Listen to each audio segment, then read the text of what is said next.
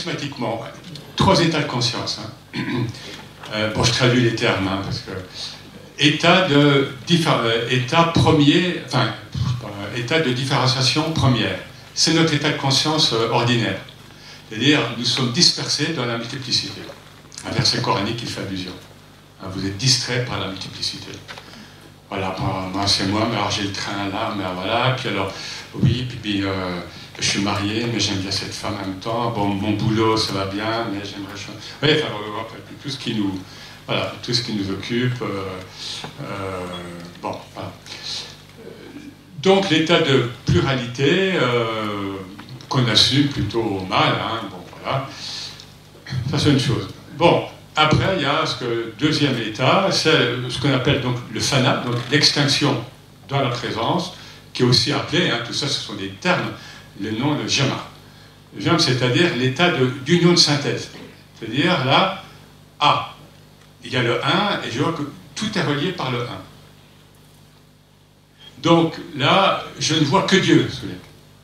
Hein, oui, ça d'accord, ok. Et donc tout est relié.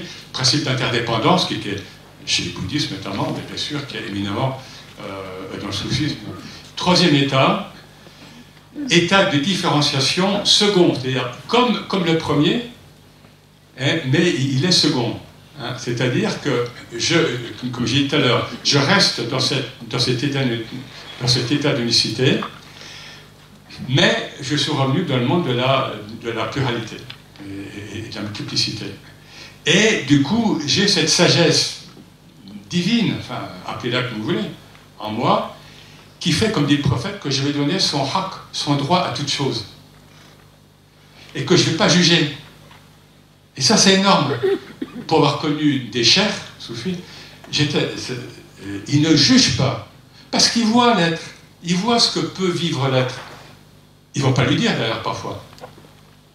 Voilà, parce que chacun doit se révéler à lui-même. Donc ils ne vont pas faire le boulot à sa place. Donc, cet état de. Euh, voilà, donc, d'incarnation, donc l'islam est très incarné, hein, encore une fois, mais le tout est de rester relié au principe, tout simplement.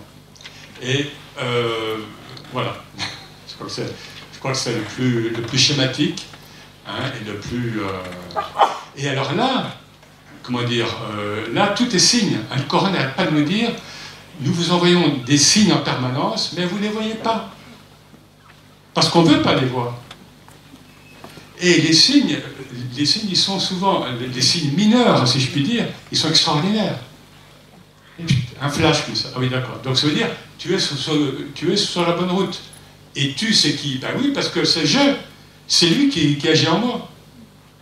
Tant que, pas, tant que je n'ose pas euh, avoir cette conscience divine, appelez-la comme vous voulez, en moi, je vais de la vérité, donc je vais souffrir, donc je vais générer des maladies. Donc, alors il y a maladie, maladie, hein, donc on vu un petit peu au début. Euh, il y a des maladies utiles, il y a des maladies passage, et puis des maladies blocage, bon, euh, voilà, qui, mais je ne suis pas hédoniste, c'est-à-dire par là, dualité, alors autant en islam, l'être humain n'est pas fait pour, pour souffrir, Absolument pas.